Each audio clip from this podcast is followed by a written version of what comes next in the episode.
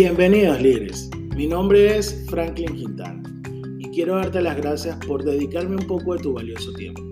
Te quiero invitar a que escuches este nuevo episodio de Cuéntame tu cuento, un espacio reservado para despertar el liderazgo que está dentro de ti a través de historias de personas que como tú y como yo se atrevieron a dar un paso al frente en medio de las dificultades.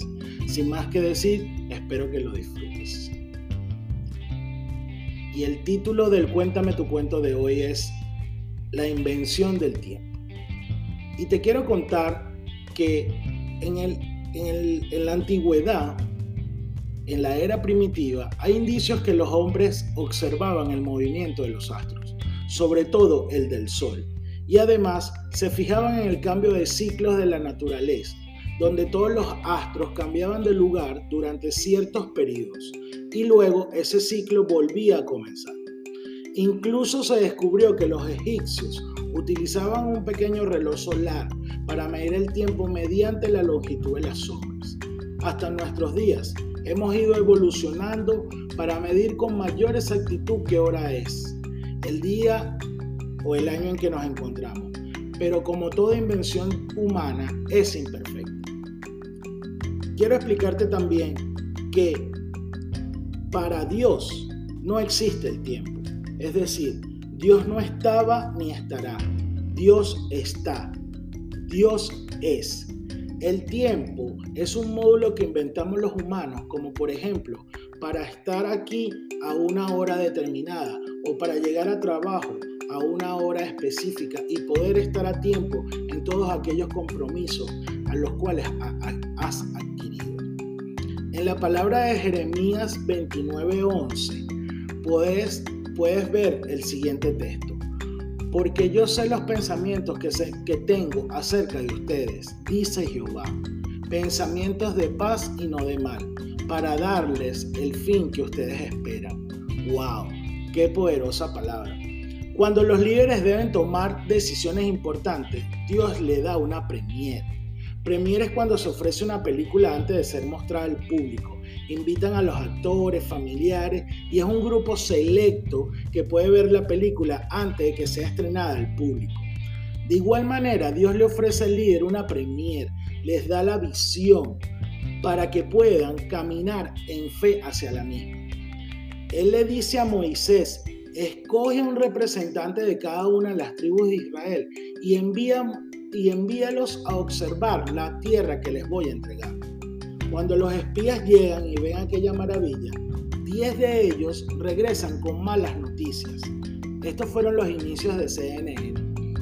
Les dicen al pueblo que allá hay gigantes y que los van a aplastar como langostas. Ellos creyeron que Dios los envió para que opinaran qué les parecía la tierra prometida. Su negatividad contagió al resto y el pueblo creyó que si de dos enviados, diez tenían una mala impresión, en la ley de las probabilidades, definitivamente esto era cierto. Y lo que dijeron Josué y Caleb lo menospreciaron. Seguramente los vieron como estos fanáticos locos dirían cualquier cosa con tal de quedar bien ante Moisés. ¿Les parece conocido este tipo de comentarios? Dios tuvo que retrasar la entrega de la tierra prometida a esa generación por su falta de fe y espera que todo y esperar que todos aquellos murieran. 40 años vagando en el desierto por no creer aquello que Dios les habría prometido. El pueblo vio el mar abrirse en dos, comieron del maná que caía del cielo y aún así fueron incapaces de tener fe. Piensen si esto les parece conocido. Cuando los líderes han decidido escuchar voces negativas con respecto a la visión y se alejan a la bendición de Dios, muchos de nosotros vamos a vivir o estamos viviendo en el desierto por no tener fe en aquello que Dios nos mostró. Hasta que no muera, no puedo, no me alcanza, no soy capaz. Hasta que eso no muera, esas voces van a estar trancándote la entrada a la tierra prometida.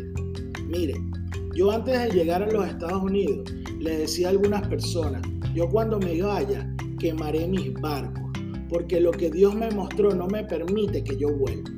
Y lamentándolo mucho, escuché muchas, muchas opiniones contrarias a mi fe que me desanimaron y que de alguna forma me hacían sentir mal. Esa angustia me, trajo muchos dolores de cabeza y en el corazón, porque por haber yo escuchado esas palabras, pasé muchísimas vicisitudes. Afortunadamente Dios nunca me abandonó y en ese momento en que caí en el fondo, dije, me dije a mí mismo, tengo que confiar en aquello que me dijo Dios y actualmente todavía sigo aquí y no me está yendo mal. Y le doy gracias a Dios por haberme acordado de aquel momento, de aquella visión que Él me dio y que ahora yo puedo gozar de las bendiciones que Él me está dando.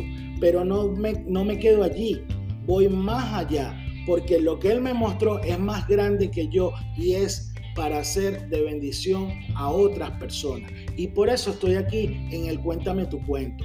Y por eso me voy, a, me voy a permanecer con ustedes, porque los quiero ayudar que en medio de sus dificultades, como yo una vez estuve y he estado, y quizás estaré, no me, no me olvidaré jamás de esa palabra bella que me dio Dios y de esa visión enorme, la cual engrandecerá su reino. Porque Él dice yo los usaré para bendecir a otros. Tu debilidad te hace fuerte porque yo estaré contigo. El tiempo de Dios, líderes, es ahora.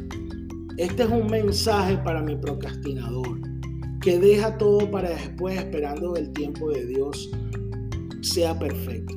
No necesitas una temporada perfecta, no necesitas estar libre de deudas, ni mucho menos estar en la mejor fase de tus relaciones interpersonales. El tiempo para cumplir la voluntad de Dios y de concretar esa visión es hoy, es ahora. Lo mejor está por venir y todo va a estar bien, porque Él está ya en el futuro y está esperando la mejor versión de ti. Solo me queda darte las gracias por haber escuchado este podcast llamado Cuéntame tu cuento, un espacio para levantar tu liderazgo en medio de las dificultades. Tú también tienes una historia que contar, así que cuéntame tu cuento